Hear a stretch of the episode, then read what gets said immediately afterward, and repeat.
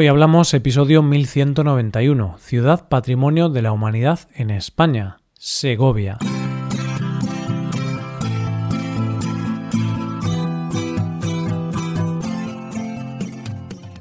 Bienvenido a Hoy Hablamos, el podcast para aprender español cada día. Publicamos nuestro podcast de lunes a viernes. Puedes ver la transcripción, las explicaciones y los ejercicios interactivos de este episodio en nuestra web ese contenido solo está disponible para suscriptores. Hazte suscriptor premium en hoyhablamos.com. Buenas, oyente, ¿qué tal? Antonio Machado escribió en su canción de despedida: Como se marcha el buen amigo y el melancólico bordón pulsa recuero en su guitarra, cantad conmigo esta canción. Torres de Segovia, cigüeñas al sol. Eduardo va de camino por esos campos de Dios en los centenos amapolas, en los zarzales blanca flor. ¿Verdad que el agua del Eresma nos va lamiendo el corazón y que al festín de mariposas acude el negro abejarrón? Mas a la clara despedida no le pongáis más de un bemol. Y en esta tarde de verano cantad a plena voz. Torres de Segovia, cigüeñas al sol. Hoy hablamos de Segovia.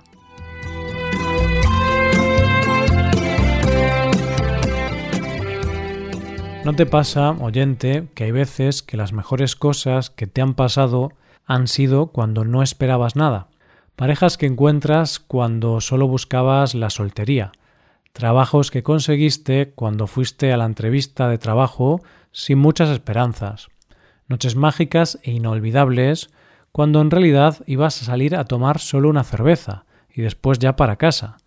Restaurantes que ya están en tu lista de imprescindibles pero en los que entraste por casualidad, porque en el que querías entrar no había sitio.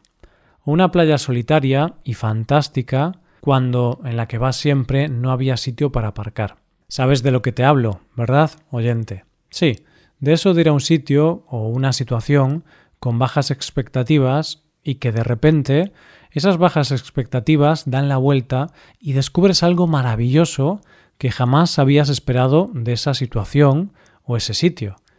Y en ese momento piensas que la magia existe. Pues bien, eso pasa un poco con algunas ciudades. Ciudades en las que crees que vas solo por una razón y te vuelves de esa ciudad con miles de razones para volver una y otra vez. Y es que si preguntas a la mayoría de los españoles por la ciudad de la que vamos a hablar en el episodio de hoy y de qué les suena, estoy seguro de que te dirán una sola cosa, el acueducto. Y es que sí, es cierto que esta ciudad tiene el acueducto más famoso de nuestro país. Pero también es cierto que hoy vamos a descubrir que Segovia, que es la ciudad de la que vamos a hablar hoy, es mucho más que su famoso acueducto. Y puede que tú te estés preguntando ahora mismo, ¿y a dónde tengo que ir para ir a Segovia? ¿En qué parte de España se encuentra? Y lo cierto es que lo más fácil que te puedo decir para que te sitúes es ¿sabes dónde se encuentra Madrid? Sí, pues Segovia está justo encima de Madrid, oyente, a los pies de la Sierra de Guadarrama. Segovia pertenece a la comunidad autónoma de Castilla y León y tiene frontera con las ciudades de su misma comunidad, Ávila, Valladolid, Burgos y Soria. También con Madrid y con la provincia de Castilla-La Mancha llamada Guadalajara. Ya sabemos cómo ir. Ahora vamos a conocer un poco más de esta impresionante ciudad que lleva siendo patrimonio de la humanidad desde el año 1985 y de su historia. Y es que si tenemos en cuenta que su tesoro más conocido es un acueducto de la época romana, no es muy difícil imaginar que Segovia tiene mucha historia que contar. Así que, si te parece bien, vamos a contar la historia de esta ciudad de manera muy resumida, para poder centrarnos en descubrir lo mucho que tiene para ver Segovia. Si pensamos en Segovia, pensamos en la época romana, y desde luego es una época esplendorosa de la ciudad, ya que nos ha dejado testigos de lo importante que tuvo que ser como es el acueducto y dos calzadas. Pero lo cierto es que había historia antes de los romanos, y de hecho Segovia fue un castro celta y el asentamiento estaba donde hoy se puede ver el alcázar de la ciudad. Después de los romanos llegaron los visigodos, que convirtieron a esta ciudad en la sede episcopal de la Iglesia Católica y dejaron un gran legado a su paso.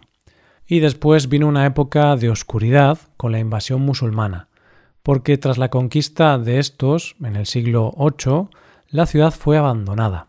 Y claro, después de la despoblación y del abandono, solo había un camino, volver a repoblar la ciudad, cosa que se inicia en el siglo XI y se hizo con población proveniente sobre todo del norte peninsular.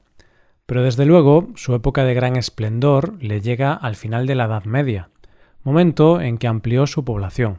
Tenía una gran industria pañera, una gran población judía y además, por si todo esto fuera poco, era corte de reyes de la casa de los Trastámara. Uno de los hechos más importantes de nuestra historia tuvo lugar en esta ciudad, ya que el 13 de diciembre de 1474, en la iglesia de San Miguel, fue proclamada reina de Castilla Isabel la Católica.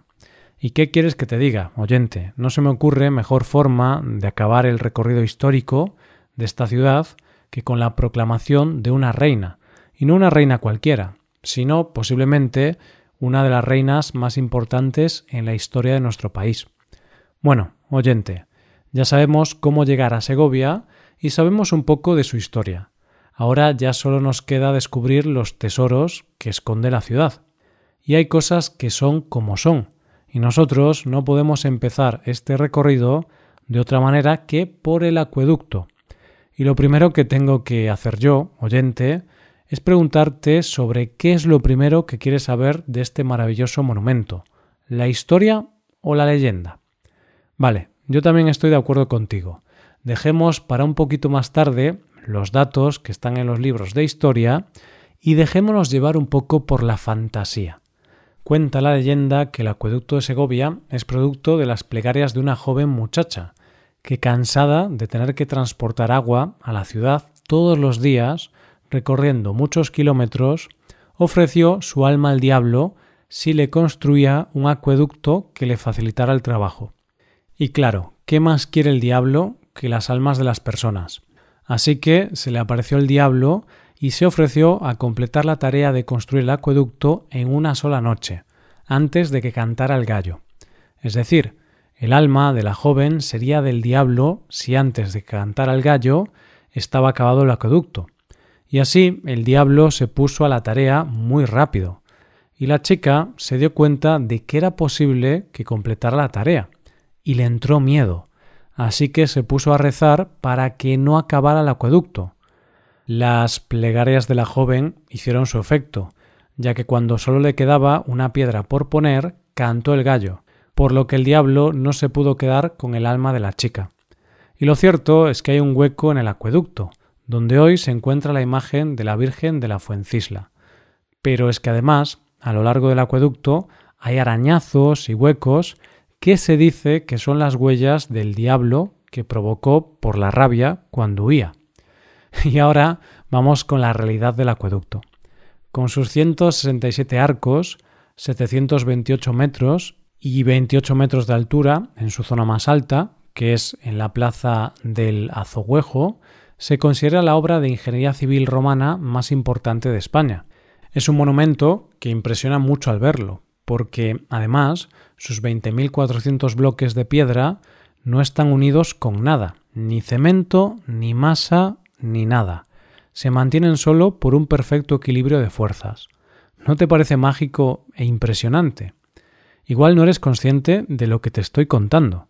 Este acueducto, que en un principio unía 17 kilómetros, que posiblemente se construyó entre el siglo I y II después de Cristo, se mantiene simplemente por un equilibrio de fuerzas. Y lo cierto es que no sé si pensar que en realidad fue obra del diablo. lo siguiente que vamos a conocer de Segovia es su catedral. Imagínate si es bonita e impresionante que es conocida como la Dama de las Catedrales. Se llama la Catedral de Santa María y es la tercera más grande de España, solo por detrás de Sevilla y Toledo, y es la última catedral gótica que se construyó en España. Y su historia es un tanto curiosa, ya que la anterior catedral se había destruido en la revuelta de los comuneros en 1520, y para que no estuviera en peligro, lo que se hizo fue colocarla en la zona más alta de la ciudad bajo el reinado de Carlos V en 1530. Pero claro, en la zona donde se quería construir estaba la judería o el barrio judío, y no se lo pensaron dos veces, los expulsaron y destruyeron sus casas para construir la catedral. Lo más impresionante que te puedes encontrar es su torre de 88 metros y el interior con sus 157 vidrieras, tapices flamencos, su claustro, la capilla mayor y el altar con su magnífico retablo. Vamos, toda la catedral es digna de ver y admirar. Y no te puedes ir de Segovia sin visitar su alcázar, que es como un castillo sacado de otra época o de una película de Disney. Es simplemente precioso. Y lo de Disney no lo digo yo, ya que según se cuenta, Walt Disney se inspiró en sus formas para crear el castillo de la Cenicienta. Se construyó en la Edad Media, pero ha sufrido muchas modificaciones, y sus paredes han sido testigo de momentos históricos, y solamente te diré que era la residencia favorita de los reyes de Castilla, en especial de Alfonso X. Quiero terminar este recorrido por la magnífica Segovia recomendándote algo que tienes que hacer sí o sí cuando vayas a esta ciudad. Y tranquilo, que no es nada cansado ni nada que requiera mucho esfuerzo. Solo siéntate a degustar el plato estrella de Segovia, y por el que la gente viaja exclusivamente ahí, para comer un buen cochinillo. Y este episodio déjame que lo termine con algo que leí sobre la ciudad. Sin embargo, la ciudad va más allá de lo físico, pues el elemento humano, el que la ha creado y que ha sido parte de ella, no se ve, y sin embargo es la esencia misma de la ciudad. Segovia es así porque desde ella Alfonso X estudiaba el firmamento, porque Quevedo se inspiró en sus espacios y sus gentes para escribir el Buscón Don Pablos, porque en esta ciudad fue proclamada reina de Castilla Isabel I la Católica, y porque aquí se guarda el primer libro impreso en España, el Sinodal de Aguilafuente. Y esto es todo por hoy, oyentes. Espero que os haya gustado mucho el episodio y espero que haya sido de interés. Muchas gracias por escucharnos. Por último, te recuerdo que puedes hacerte suscriptor premium para ver la transcripción, los ejercicios y explicaciones de este episodio. Para ver ese contenido tienes que ser suscriptor. Hazte suscriptor premium en hoyhablamos.com. Nos vemos mañana con un nuevo episodio de Cultura Española. Muchas gracias por todo. Pasa un buen día. Hasta mañana.